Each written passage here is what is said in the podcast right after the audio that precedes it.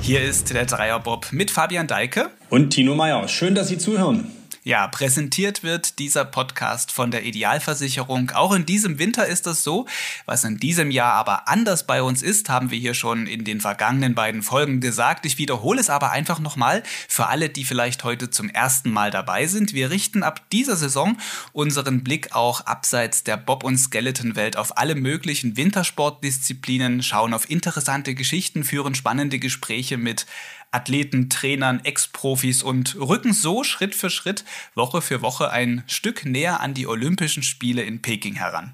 Ja, genau. Die sind im Februar 2022. Es ist also tatsächlich noch ein bisschen hin.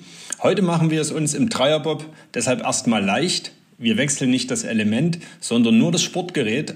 Aus unserem Dreierbob wird ein Dreierrodel. Ja, wir bleiben also auf Kufen unterwegs. Genau, und das ziemlich schnell und auch erfolgsversprechend.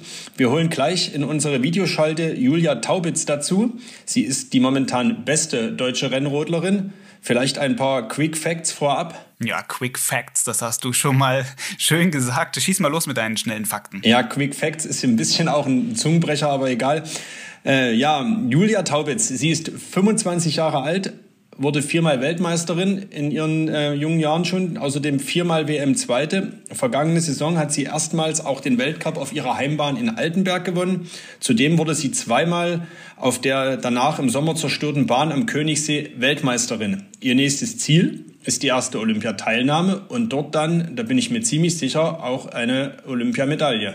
Ja, reden wir gleich mit dir darüber. Ein Detail hast du schon genannt. Julia Taubitz kommt aus der Region hier, aus Annaberg-Buchholz. Für sie ist also die Fahrt im Dreierbob heute auch ein Heimspiel. Wir holen sie dazu in die Videoschalte. Hallo Julia Taubitz, willkommen bei uns im virtuellen Podcast-Studio.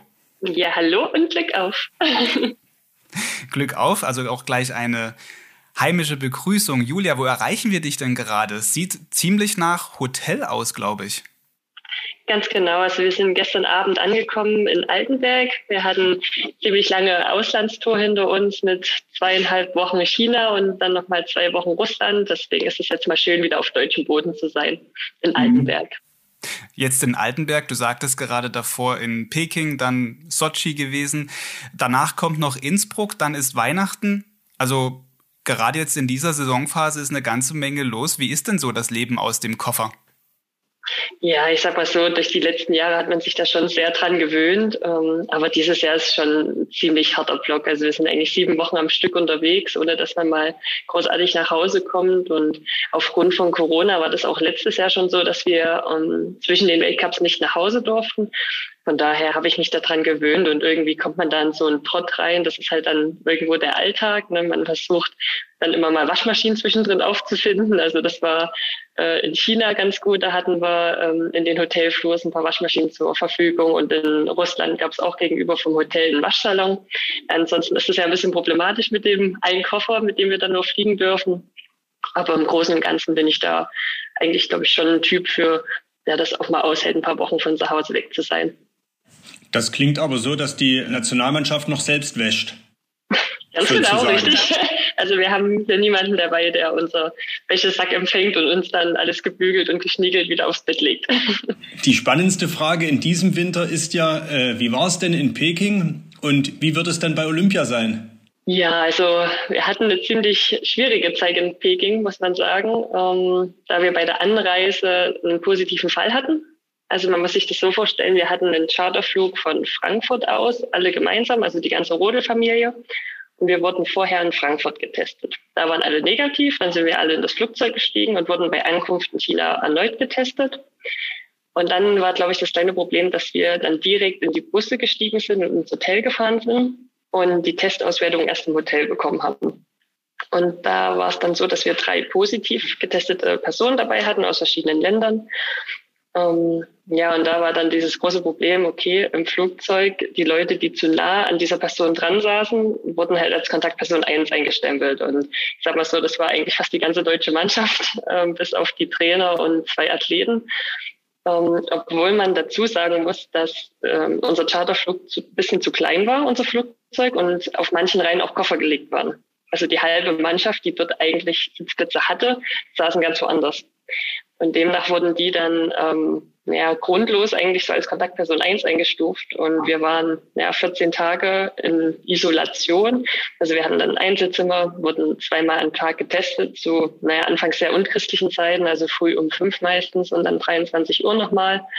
Ähm, haben das Essen immer vor die Tür gestellt bekommen, ähm, was jetzt auch nicht ganz so schmackhaft war, meistens kalt war.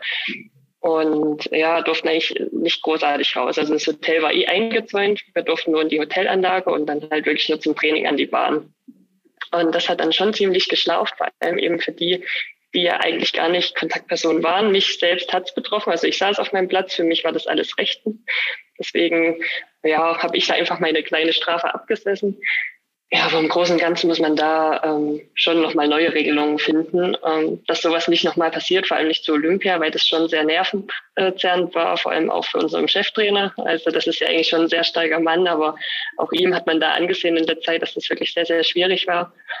Ähm, aber ich sag mal so, es war eine gute Probe. Also wir sind auf alles eingestellt. Wir hatten dann zum Ende hin auch noch selbst einen positiven Fall im deutschen Team. Ähm, mit dem Tobias Alt. Also das war ja auch dann öffentlich gemacht worden, wo es auch war, es war ein Test positiv und der zweite und der dritte war dann aber schon wieder negativ. Also man kann auch von Falschtests ausgehen. Er wurde dann ähm, ja in ein Quarantänehotel gebracht, was unter alles sauber, also wirklich äh, menschenunwürdig auch, muss man wirklich sagen.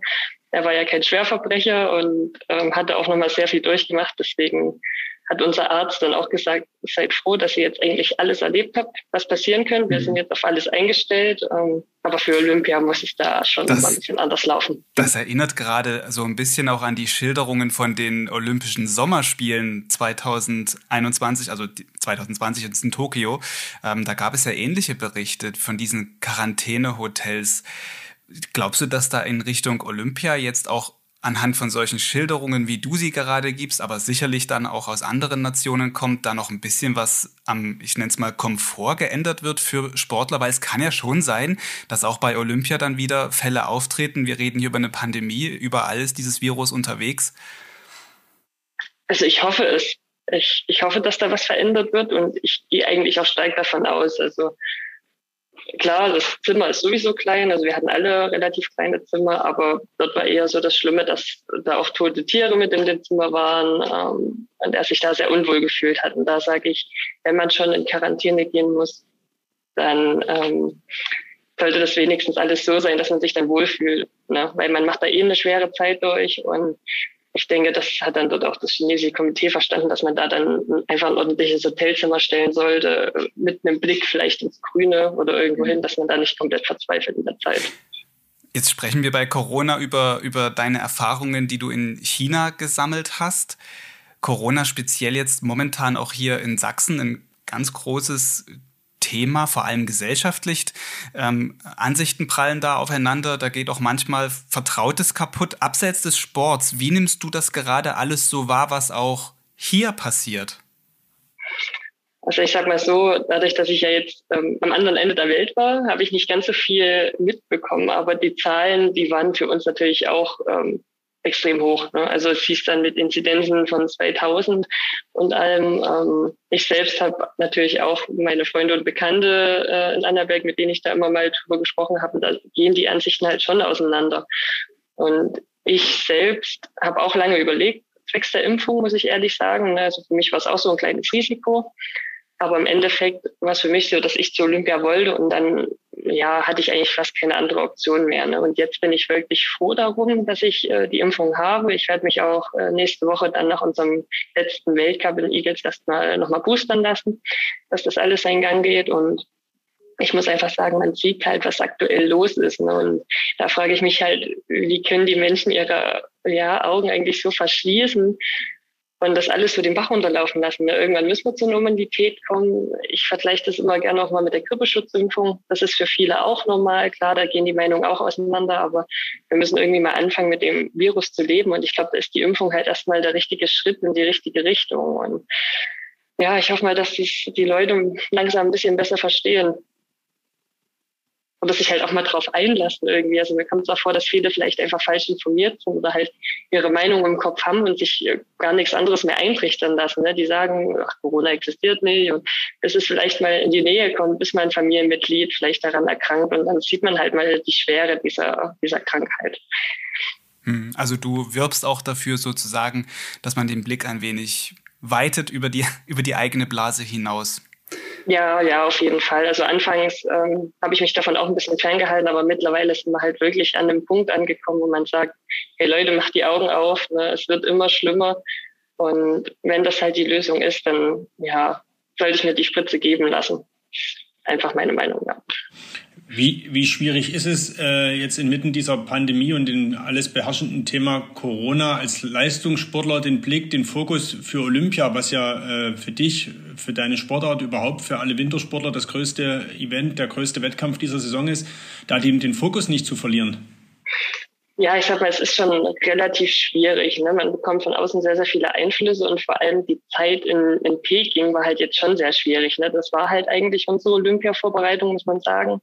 Und wir hatten da eigentlich keinen Tag dabei, wo wirklich mal alles glatt lief. Also irgendwas ging immer schief und das zerrt halt wirklich. Und da wird man mental auch wirklich ein bisschen träge und muss sich da immer wieder aus diesem kleinen Loch rausholen. Ähm, für mich ist es so, dass ich ja eh ein recht positiver Mensch bin und mir die Zeit in China trotzdem recht schön gemacht habe. Ich habe auch die Trainingseinheiten wirklich immer versucht, richtig zu nutzen. Wir haben da nicht sehr viele Läufe.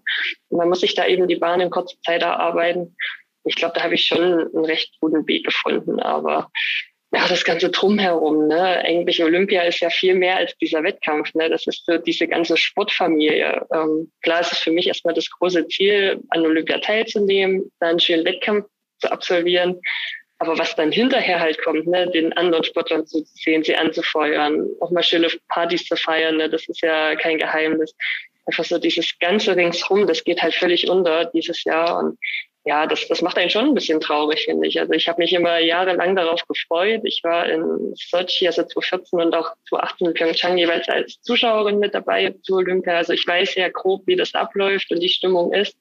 Na, da freut man sich dann eigentlich schon auch mal drauf, als Teilnehmer das alles zu erleben. Und jetzt wird es halt wahrscheinlich ja so werden, wir reisen an, haben unser Training, unser Wettkampf und zwei, drei Tage später müssen wir halt wieder heimfliegen. Und ja, das nimmt so ein bisschen die Vorfreude, muss man sagen. Viel wird ja auch über die gigantische neue Bahn diskutiert. Äh, nachdem zuerst die Bob- und Skeletonfahrer dort waren, danach ihr, ist das ja auch äh, in Deutschland ein bisschen in Fokus gerückt. Du warst sogar noch vor Corona als einer der allerersten auf der neuen Olympiabahn, bist gefahren und hattest danach äh, Freudentränen in den Augen. Kannst du uns sagen, warum? Ja, also ich muss sagen, die, die Tränchen, die kamen halt vorher schon eigentlich, als ich die Bahn das erste Mal gesehen habe, weil es halt einfach so ein Prachtstück war. Es ist, sie ist gigantisch, sie ist wirklich riesengroß und eigentlich kann man sie schon fast als Halle bezeichnen, da die ja so komplett überdacht ist und dann halt auch so schön überdacht, also mit so Holzpaneelen und wenn man da von oben den Blick die Bahn hinabwirft, das sieht halt wirklich aus wie so eine Schlange oder manche sagen auch wie so ein Drachen, die sich dort durch die Berge hindurchschlängelt und das war für mich einfach so faszinierend schön zu sehen, wie man eine Bahn gestalten kann. Ne? Klar gehen da die Meinungen auch auseinander. Also viele sagen auch, es ist viel zu übertrieben. Sage ich prinzipiell auch. Also da haben sie halt wieder gezeigt, dass die Chinesen auftrumpfen wollen, ne? dass die zeigen wollen, hey, wir stellen das Beste vom Besten. Aber mir gefällt sie halt optisch einfach unglaublich gut. Und als ich dann die ersten Faden damals zur Homologierung unten hatte, war es auch so, dass sie mir halt auch fahrerisch sehr gelegen hat. Das ist eine sehr lange Bahn. Jetzt nicht extrem schnell, aber auch so mit 130 als Höchstgeschwindigkeit. Und sie hat halt auch so ihre Schwierigkeitsstellen. Aber es ist im Großen und Ganzen auch so, dass sie relativ wenig G-Kräfte hat. Also so die die Last auf unserem Körper ist nicht so hoch. Also so für unsere Gesundheit eigentlich auch sehr gut, muss man sagen. Und deswegen war ich da im Großen und Ganzen extrem begeistert. Und jetzt nach den Weltcups dort, was auch, oder nach dem einen Weltcup dort, was auch so, ähm, dass ich anfangs Schwierigkeiten hatte, mich umzustellen. Weil nach so einer Homologierung ein Jahr später steht der Eislaufbau doch trotzdem nochmal anders, auch nachdem jetzt die Bob- und Skeleton-Fahrer dort waren. Da musste man halt so ein bisschen seine Matrix, die man sich im Kopf aufgebaut hat, wieder ein bisschen durcheinander bringen. Ne? Man musste so sich auf Trainer einlassen, die haben gesagt, hey, probier das mal so und so. Und ich dachte, hey, komm, ich habe mir das letztes Jahr erarbeitet und da hat es noch funktioniert. Aber ja, da im Endeffekt war es wieder so, dass man auf die Trainer hört, ähm, sich darauf eingelassen hat und sich halt eine neue Matrix erschaffen hat. Hm, das klingt sehr technisch. Äh, mit, ich habe mir eine Matrix erschaffen. Wir hatten hier neulich ähm, auch ein Gespräch mit Francesco Friedrich. Da ging es um, um, wie er sich die Bahn erarbeitet hat. Und da hatte ich ihn gefragt, wie ist das eigentlich, wenn ihr dann wieder zu Hause seid? Wie merkt ihr euch die Kurvenfolgen und dass das dann auch so verinnerlicht wird? Da gibt's für die Bob-Piloten von BMW jetzt irgendwie einen Simulator. Wie behältst du die Strecke, die Bahn so im Gedächtnis und gehst die immer wieder durch, weil es kommt ja bei Olympia dann auf jeden Millimeter an. Genau, also für uns ähm, gab es erstmal nicht so einen Simulator. Ähm, wir hatten Videofaden, ähm, die halt die Leute von der Homologierung aufgenommen haben, also auch eine von mir.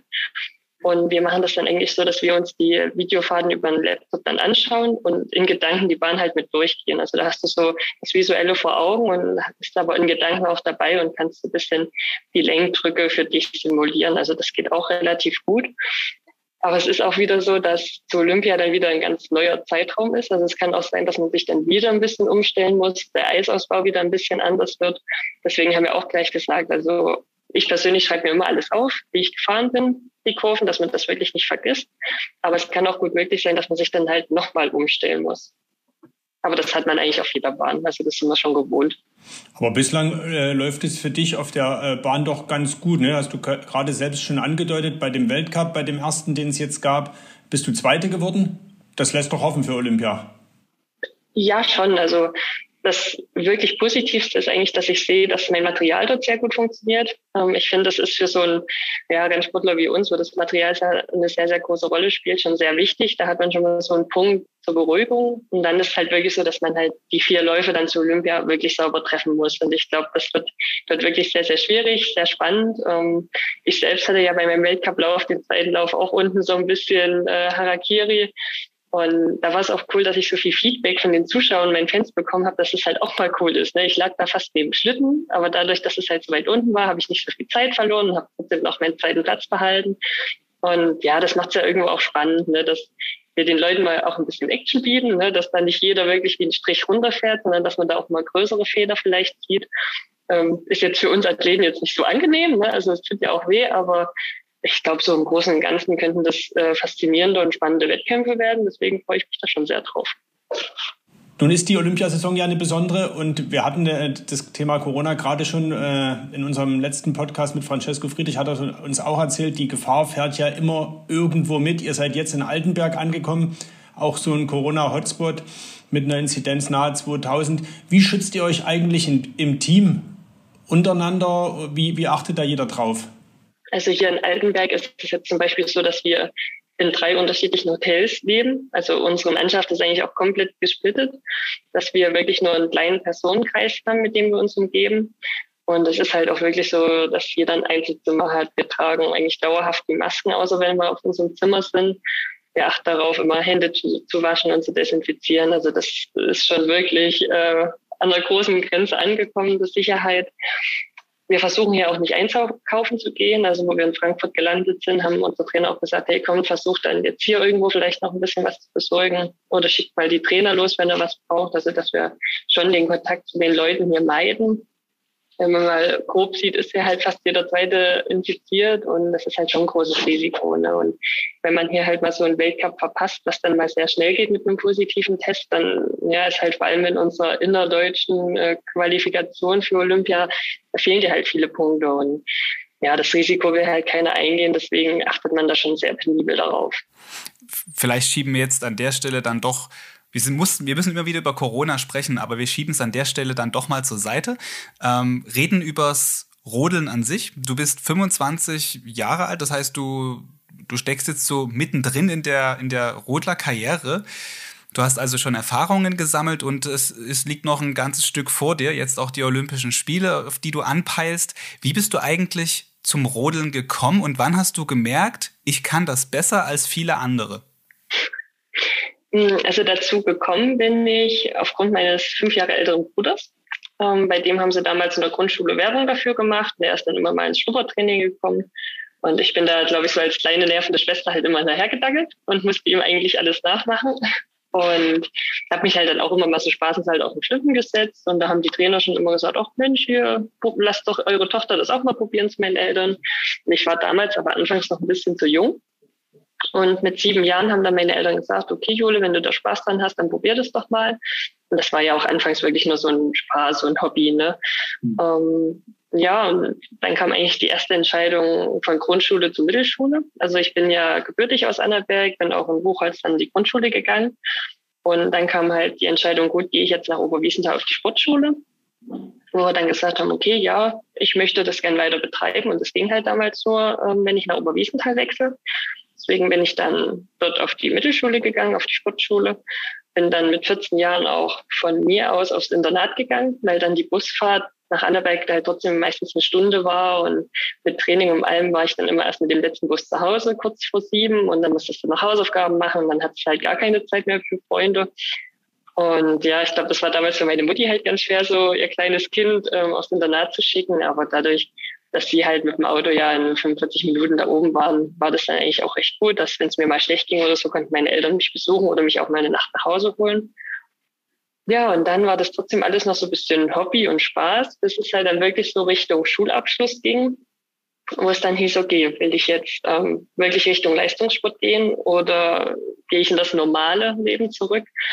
Und da war es für mich so, dass, ja, ich war da 17,5, also ich hatte da auch andere Interessen, muss man ehrlich sagen. Ne? Ich war da eher so ein bisschen äh, rebellisch in meiner Jugend Und ähm, da war es dann so, dass ich mich bei der Bundeswehr und auch bei der äh, Landespolizei damals beworben hatte und gesagt habe, gut, wenn die mich nehmen, dann mache ich das. Aber ich habe mich auch außerhalb als Bürokauffrau beworben, dass ich halt ein Backup hätte. Also ich habe mhm. wirklich die Entscheidung damals überlassen. Und die Bundeswehr hat dann damals gesagt, ja, wir würden die Julia gern nehmen. Und da war es für mich so, äh, machst du das jetzt wirklich? Also eigentlich wollte ich es innerlich gar nicht, aber ich habe gesagt, komm, du hast jetzt die Entscheidung zu überlassen, also guckst du mal, wie es funktioniert. Und ja, ich war dann auch super froh darüber. Also bin dann in die Bundeswehr reingekommen und die Grundausbildung damals, ähm, ja, die läuft ja bei uns ein bisschen anders. Also ist nicht ganz so streng wie eine richtige Grundausbildung bei Soldaten, aber es waren trotzdem acht Wochen ähm, komplett in einem Sportlerkreis und auch am Anfang mit Zeiten von 5 bis 23 Uhr Dienst. Und das tat mir in dem Alter auch sehr gut, muss ich sagen, so ein bisschen richtige Zucht und Ordnung. Ein bisschen und, diszipliniert. genau, richtig. Du bist mal an neue Grenzen gestoßen, was ich sehr, sehr schön fand. Und ja, seitdem ging es eigentlich wirklich bergauf. So seitdem ich dann den Schritt in die Bundeswehr getan habe, eigentlich halt Richtung Leistungssport.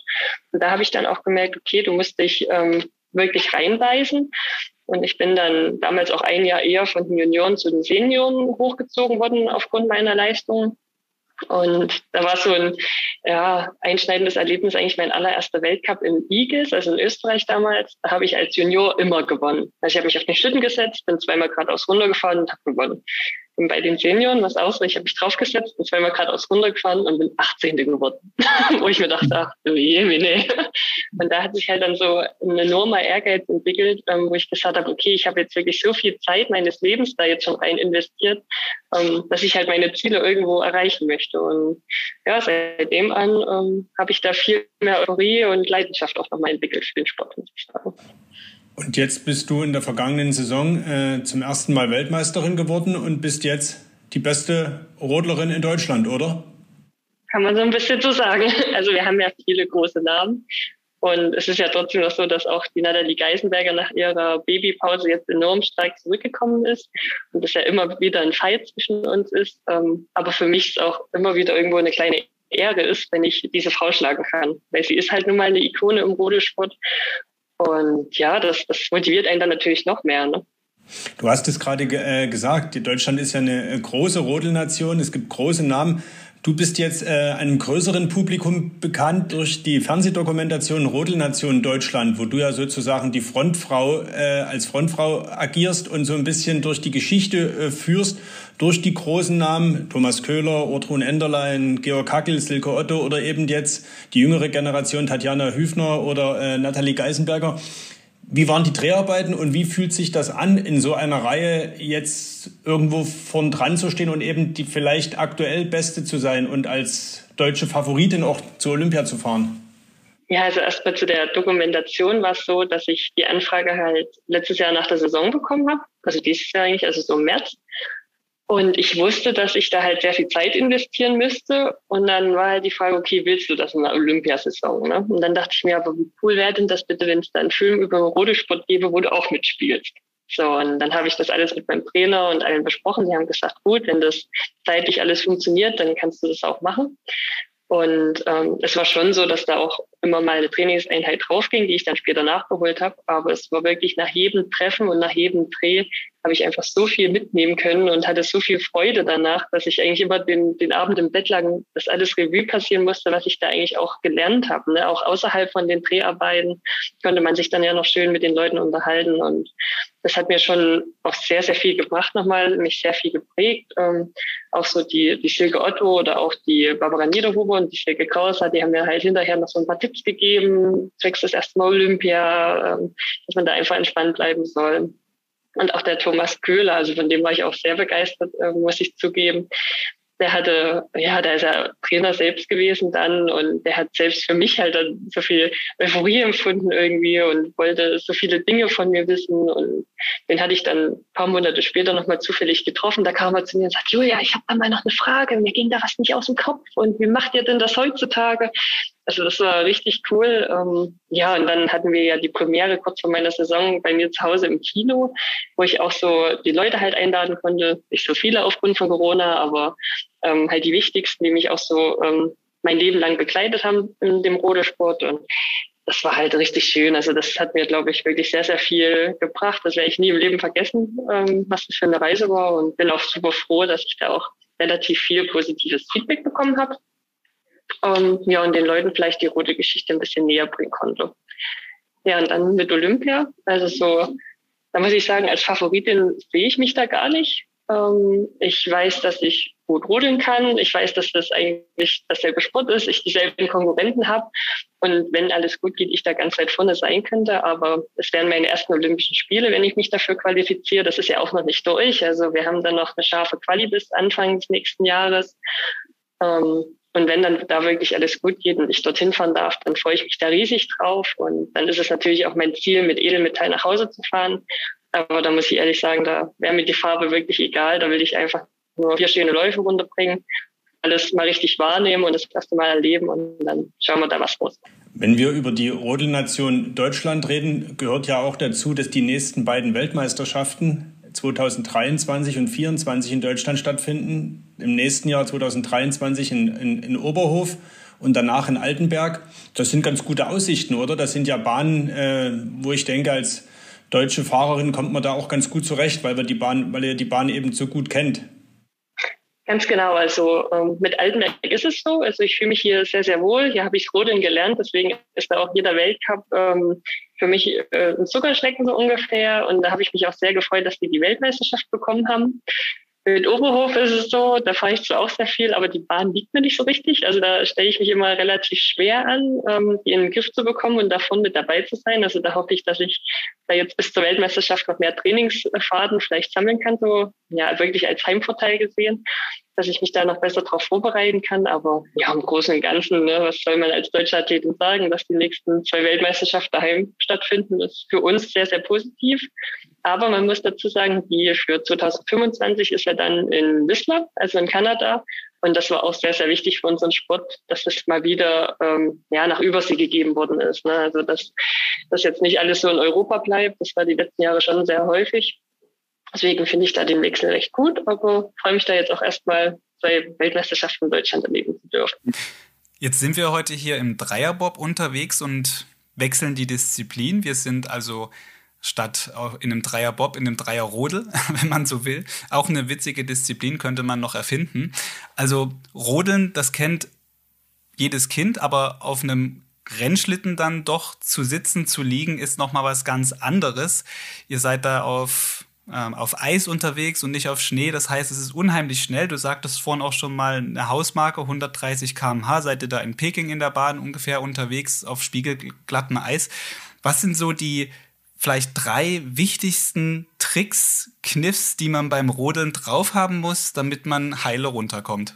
Ja, also da gibt es natürlich sehr, sehr viele an sich. Ähm, ich finde es immer ganz wichtig, entspannt zu sein. Also das bringt einen viel, viel weiter, wenn man wirklich entspannt im Schlitten liegt, ähm, den Kopf eigentlich auch flach hat.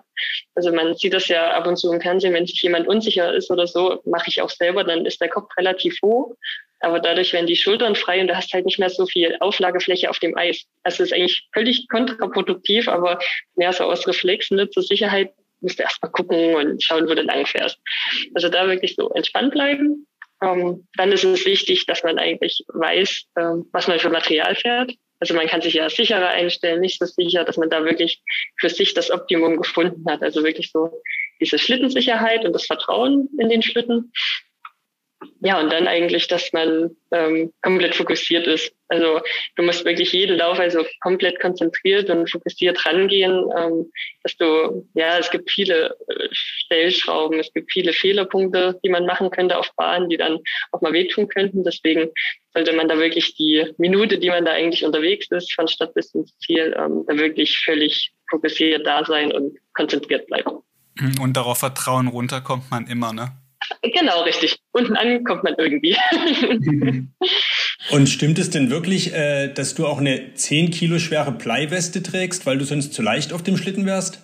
Ja, genau. Ähm, das ist ja eigentlich auch sehr bekannt, muss man sagen. Ähm, bei uns im Rodelsport, bei den Damen ist es so, dass du bis 75 Kilo Körpergewicht ausgleichen kannst. Und das Maximum sind halt die 10 Kilo. Also eigentlich wäre es optimal, wenn man so 65 Kilo wiegt. Dann kannst du die 10 Kilo Bleiweste noch anziehen und hast halt die 75 Kilo. Ähm, ich wiege leider noch ein bisschen drunter, also unter den 65. Ähm, das ist noch so ein bisschen der Punkt, den ich dann vielleicht auch bis Richtung Ende der Saison, wenn es funktioniert mit Olympia, dann wirklich so auf 65 Kilo sein. Dann kann man halt das Maximum wirklich ausgleichen. Aber es gibt halt keine Maximumregel bei uns. Das ist so ein bisschen mhm. ärgerlich. Also wenn eine Frau von Haus aus schon 80, 85 Kilo wiegt, dann hat die halt diesen Massevorteil. Und das finde ich echt ein bisschen ärgerlich, weil im Bob und Skeleton wurde das ja mittlerweile eingeführt. Und ich sage mal so, ich gebe die Hoffnung nicht auf, dass das bei uns vielleicht auch irgendwann kommen wird. Hm, aber ist das dann auch so, dass man da bei dem, bei dem Thema Gewicht da sehr genau achten muss oder ist das dann eher weniger ein Thema, so weil es ja nicht geregelt am Ende ist? Hm, ja, also es ist schon so, dass ich versuche, immer ein bisschen zuzunehmen. Aber ich bin eine junge Frau und welche junge Frau will schon freiwillig zunehmen, muss man ja auch dazu sagen. Mhm. Ähm, und es ist eigentlich immer so, dass ich in der Saison, beziehungsweise jeder Athlet in der Saison ein bisschen abnimmt, da wir ja nicht mehr ganz so viel Krafttraining machen. Also die Muskeln gehen auch ein bisschen flöten, ähm, die ja sonst viel Gewicht auch mitbringen. Das Essen wird unregelmäßiger oder halt, wenn du mal zweieinhalb Wochen in China in Quarantäne bist, ne, dann putzeln da auch die Kilos, muss man sagen. Von daher versuche ich da schon drauf zu achten, auch mehr zu essen, wie ich eigentlich Appetit habe aktuell. Ja, und im Sommer, also so nach der Saison, lasse ich dann wirklich mehr körperfreien Lauf. Dann nehme ich auch meistens ein bisschen ab. Aber ich finde, dann fühlt man sich auch einfach mal wieder gut und nicht so vollgestoppt. Und über den Sommer versuche ich dann immer ähm, über Muskelmasse halt äh, die Kilos zu machen. Aber mhm. ich habe halt leider noch nicht den Trick gefunden, die mit über die Saison zu nehmen. Vielleicht findest du den ja noch. Wir hatten äh, im Vorgespräch gesagt, wir machen hier eine, eine kurze Fahrt in der Bobbahn runter. Die geht eigentlich so um die 50 Sekunden. Jetzt reden wir schon eine halbe Stunde. Wahnsinnig spannendes Gespräch mit dir. Vielleicht eine letzte Frage, weil du musst dann nämlich glaube ich, auch noch ein paar Kisten auspacken gehen. Ähm, am kommenden Wochenende steht der Weltcup in Altenberg an. Dieser Heimweltcup, was ja auch für uns im Dreierbobben Heimweltcup ist, ist auch unsere Heimbahn. Ähm, welche Rolle spielt dieser Weltcup konkret jetzt auf dem Weg zu Olympia? Olympia ist ja noch ein paar Wochen weg. Ähm, ja, also ich sag mal so, es ist ähm, aktuell natürlich für uns in der Qualifikationszeit ein Weltcup wie jeder andere. Also er ist enorm wichtig, dass man ganz viele Punkte sammelt für das interne Vergleichsduell natürlich. Ähm, die deutschlandweite, also für ähm, ja, die Qualifikation für Olympia habe ich letzte Woche schon geschafft. Ähm, jetzt zählt halt dort die interne Qualifikation. Also da ist wirklich so, dass sich dann die besten drei halt nur durchsetzen. Wir sind vier sehr starke Frauen. Ähm, ja, und ich sag mal so, auf meiner Heimbahn ist es für mich eh immer sehr, sehr schön zu rodeln und da freue ich mich immer ganz besonders auf den Weltcup. Und dann hoffe ich dann natürlich, äh, zwei schöne Läufe runterzubringen und am Ende vielleicht ganz oben zu stehen. Also das, ja, nehme ich mir eigentlich schon vor fürs Wochenende.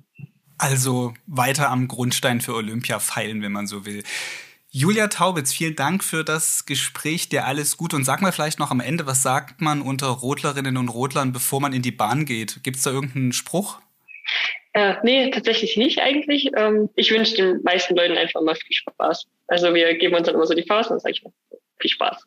Ja, dann glaub, halt sagen wir auch. Ist ein bisschen blöd. ja. Okay, da, also, also sagen wir einfach auch viel Spaß beim Heimweltcup und beim Punkte sammeln. Vielen, vielen Oder verabschieden uns eben so typisch, wie wir eingestiegen sind. Äh, Glück auf und viel Erfolg am Wochenende. Ganz genau. Glück auf. Vielen Dank. Ja, das war Julia Taubitz ein spannendes Gespräch, viele Hintergründe und auch Einblicke, insbesondere die Geschichte mit, mit dieser Olympia-Quarantäne, wie das da in diesem Hotel zugegangen sein muss, fand ich persönlich wirklich sehr, sehr eindrucksvoll und auch echt erschreckend, wenn man so will. Und zeigt auch, äh, was in diesem olympischen Winter auf die Sportler noch zukommt. Ich glaube, die Olympischen Spiele werden diesmal doppelt herausfordern. Zum einen das sportliche Event, äh, die sportliche Leistung zu bringen und äh, eben daneben auch das Ganze drumherum zu meistern. Ja, wir bleiben auf jeden Fall dran an dieser gesamten Thematik. Geht schon weiter, bald hier im Dreier Bob, der heute ein Dreier Rodel gewesen ist. Ich würde sagen, wir gehen einfach mit Glück auf raus, oder? Genau, da, ja. Das bietet sich ja an, ne, nach dem Gespräch. Also Glück auf, bis zur nächsten Folge. So machen wir es. Glück auf.